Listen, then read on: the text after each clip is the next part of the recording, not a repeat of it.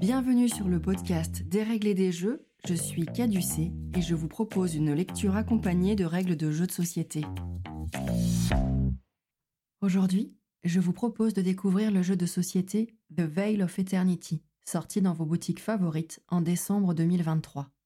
L'auteur est Eric Hong et il est illustré par Erika Tormen, Gauthier Maya, Yayui Gao et Stefano Martonus. Il est édité par Mandu Games sous la forme d'une boîte de base carrée d'un peu plus de 22 cm de côté. The Veil of Eternity est annoncé pour 2 à 4 joueurs, d'une durée de 40 minutes et recommandé à partir de 10 ans. Il est commercialisé au prix d'environ 28 euros. Les mécaniques du jeu.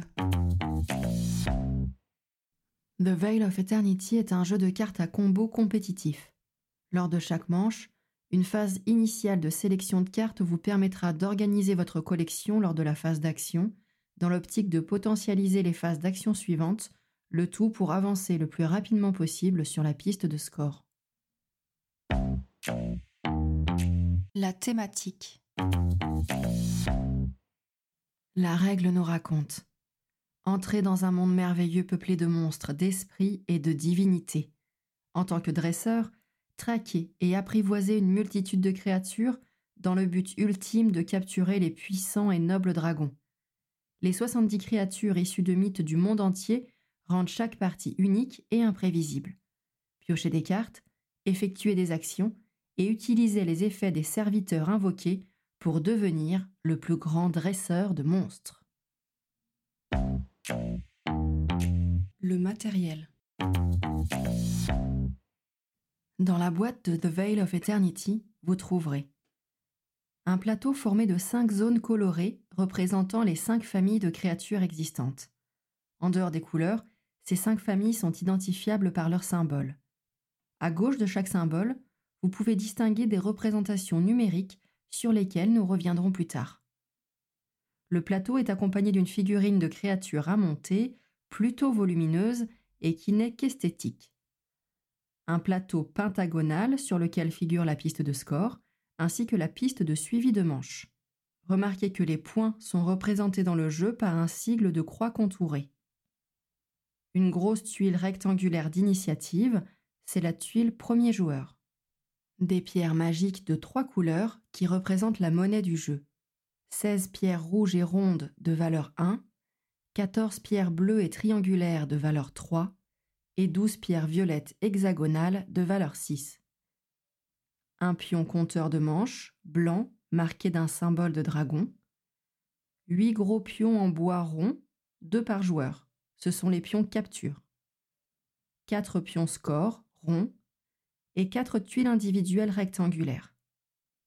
Enfin, 70 cartes de créatures.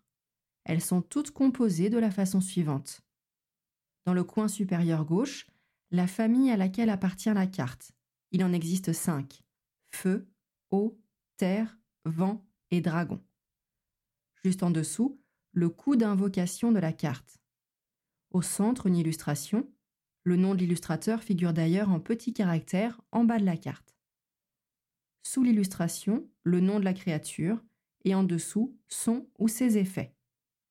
Il existe différents types d'effets en fonction du moment où ils s'activent des effets instantanés, symbolisés par un éclair, des effets permanents, symbolisés par un signe infini, ou des effets activables, symbolisés par un sablier et qui font référence à une phase d'activation précise lors de votre tour de jeu. Notez que les cartes dragons sont moins nombreuses. Il existe 10 cartes créatures dragons contre 15 cartes pour les autres familles. Passons maintenant à la mise en place et à la description de votre zone de jeu. La mise en place. Chaque joueur choisit une couleur et prend devant lui les éléments correspondant à celle-ci. Deux gros pions capture, une tuile rectangulaire et un pion marqueur de score. Si les couleurs sont difficiles à distinguer, chacun de ces éléments comporte un sigle propre à chaque joueur. La dernière personne à avoir vu un reptile est désignée premier joueur. Il prend la grosse tuile d'initiative devant lui. Placez le plateau principal, celui avec les cinq familles représentées, au centre de votre zone de jeu. Le gros dragon peut être posé au centre du plateau, mais il n'a qu'un intérêt esthétique et peut gêner l'accès visuel aux cartes. Chez nous, il reste sagement endormi dans la boîte.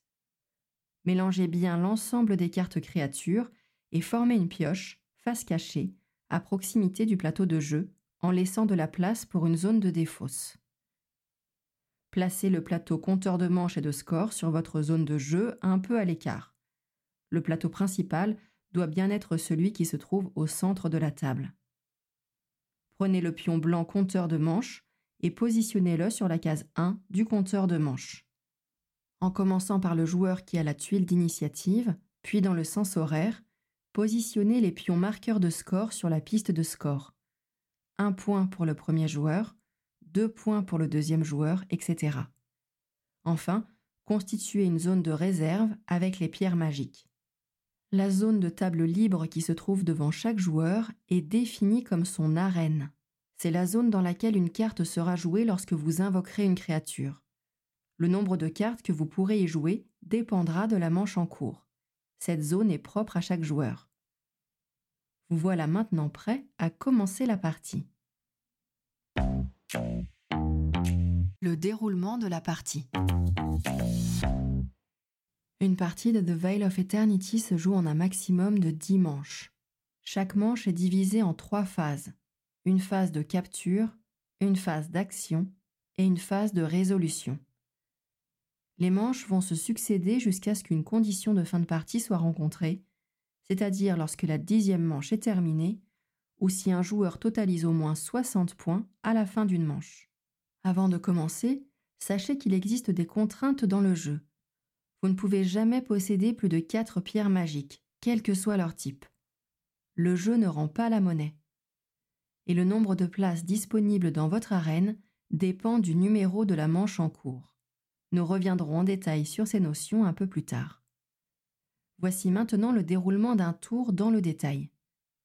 La première phase est une phase de capture. Tirez dans la pioche autant de cartes que deux fois le nombre de joueurs. Par exemple, six cartes si vous jouez à trois. Classez ensuite ces cartes selon leur famille en les disposant face visible autour du plateau principal. Utilisez les repères présents sur le plateau central et celui figurant dans le coin supérieur gauche des cartes. À ce stade, si la pioche est épuisée, mélangez la défausse pour constituer une nouvelle pioche.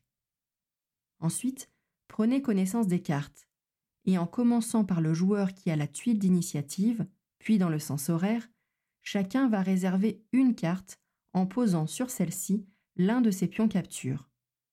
Il n'est pas possible de choisir une carte déjà réservée. Lorsque tout le monde a réservé une première carte, la dernière personne à avoir placé son premier jeton capture en choisit immédiatement une deuxième, et les autres joueurs, dans le sens anti-horaire cette fois-ci, vont pouvoir réserver une seconde carte parmi celles restantes.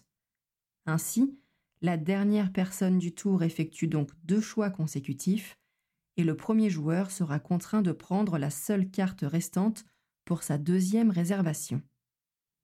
Une fois la phase de capture terminée, passer à la phase d'action. Dans le sens horaire, en commençant par le joueur qui a la tuile initiative, chacun va pouvoir réaliser autant d'actions qu'il le souhaite, autant de fois qu'il le souhaite et dans n'importe quel ordre. Quatre actions sont possibles. Vendre, apprivoiser, invoquer et bannir. Pour vendre une créature, récupérez un de vos jetons posés durant la phase de capture et défausser la carte sur laquelle il était posé.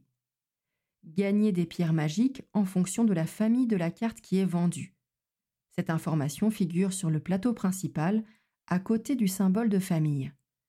Peu importe la valeur figurant sur la carte défaussée, ce que vous gagnez en la vendant est la valeur de sa famille, soit par exemple, pour une carte terre, 4 pierres rouges de valeur 1, ou pour une carte dragon, une pierre violette de valeur 6. Parlons d'une des contraintes du jeu. Il est interdit de posséder plus de 4 pierres magiques, quel que soit leur type. Si vous dépassez cette limite, gardez 4 pierres et défaussez immédiatement le reste. Cette décision doit être prise avant toute autre action. Vous ne pouvez pas échanger vos pierres contre des pierres de la réserve.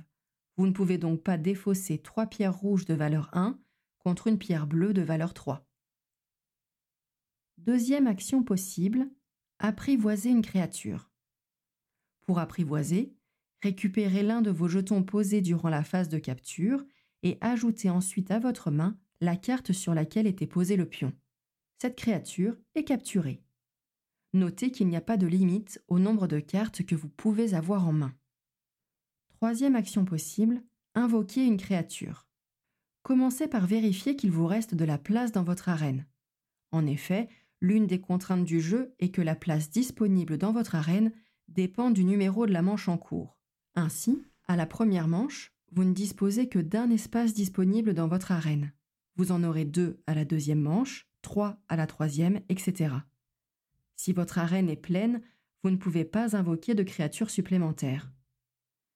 Si vous avez de la place disponible, payez les pierres magiques correspondant au prix de la carte, celui figurant dans son coin supérieur gauche, et posez ensuite la créature invoquée devant vous, face visible, dans votre arène.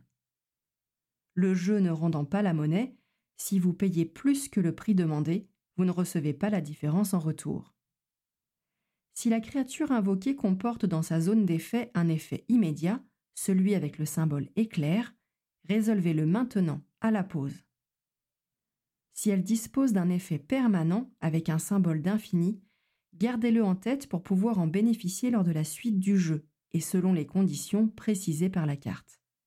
Enfin, si elle dispose d'un effet activable, celui avec le symbole sablier, il sera activé plus tard dans la partie lors de la phase d'activation il est nécessaire d'apporter quelques précisions concernant les effets des cartes. Comme souvent, si l'effet d'une carte contredit une règle, c'est l'effet de la carte qui prévaut. Pour les effets instantanés de pause, s'il ne vous est pas possible d'appliquer entièrement l'effet instantané, vous n'avez pas le droit d'invoquer la carte. Lorsque vous déclenchez l'effet instantané d'une carte, elle est considérée comme présente dans votre arène. Lorsque vous invoquez une carte dont l'effet permanent affecte les invocations, l'invocation de cette carte n'est pas affectée par son propre effet. Elle n'est active qu'une fois posée dans votre arène pour les futures invocations. Enfin, la dernière action possible est l'action bannir une carte. On parle de bannir lorsque vous défaussez une carte depuis votre arène vers la défausse vous ne pouvez bannir que des cartes provenant de votre propre arène. Cette action a un coût qui est égal au numéro de la manche en cours. Pour bannir une carte en manche 7, il vous faudra donc dépenser 7 avec vos pierres magiques. Le jeu ne rend toujours pas la monnaie, même dans cette situation. Une fois que chaque joueur dans le sens horaire a réalisé toutes ses actions, vous pouvez passer à la dernière phase du tour, qui est la phase de résolution. Lors de cette phase, tout le monde active, à tour de rôle et en commençant par le joueur possédant la tuile initiative, les effets activables des créatures présentes dans leur arène. Déclenchez une seule fois chacun des effets avec le symbole de sablier dans l'ordre de votre choix. Concernant les effets d'activation, ils doivent tous être appliqués. Vous ne pouvez pas choisir de ne pas appliquer un effet d'activation de l'une de vos créatures lors de la phase d'activation. Par contre, si la condition d'un gain n'est pas remplie, vous ne gagnez pas le gain en question. Par exemple, si l'effet vous demande de défausser une carte de votre main, vous êtes obligé de le faire du moment que vous avez au moins une carte à défausser. Si vous n'en avez pas, vous ne gagnez pas le gain en contrepartie. Vous serez amené à rencontrer le mot-clé récupération. Cet effet renvoie une carte invoquée depuis l'arène dans la main de son propriétaire. Si aucune cible n'est spécifiée, la carte applique son effet à elle-même. La phase de résolution prend fin lorsque tout le monde a joué son tour d'activation. Après les phases de capture, d'action et d'activation, la manche est terminée. Vérifiez les conditions de fin de partie. Si personne n'a atteint ou dépassé 60 points et si vous n'êtes pas à la fin de la manche numéro 10, commencez une nouvelle manche. Faites passer la tuile d'initiative au joueur suivant dans le sens horaire avancez d'une case le compteur de manches, puis commencez par une nouvelle phase de capture. Si l'une des conditions de fin de partie est atteinte, le joueur qui totalise le plus grand nombre de points l'emporte. En cas d'égalité, tranchez en faveur de celui qui possède le plus grand nombre de créatures invoquées dans son arène. Si l'égalité persiste, la victoire est partagée. Mon avis sur le jeu. Si le pitch de The Veil of Eternity a un petit goût de attraper-les tous, le jeu nous demande plutôt de capturer les créatures de façon réfléchie, même si quelque peu opportuniste, afin de maximiser le potentiel de votre arène le plus rapidement possible. Pas de petites créatures jaunes couinantes et étincelantes, mais des représentations issues de multiples mythologies, ce qui permet de se les approprier facilement lorsque vous les connaissez, ou vous incite à vous renseigner sur celles que vous découvrez à l'issue de vos parties. Chaque carte étant unique, les parties offrent de multiples combinaisons possibles. Les effets des cartes semblent clairs à la première lecture et sont intéressants même pour les cartes à faible coût. N'oubliez pas que c'est une course au point. Il faudra chercher à optimiser au maximum votre jeu dès la première manche.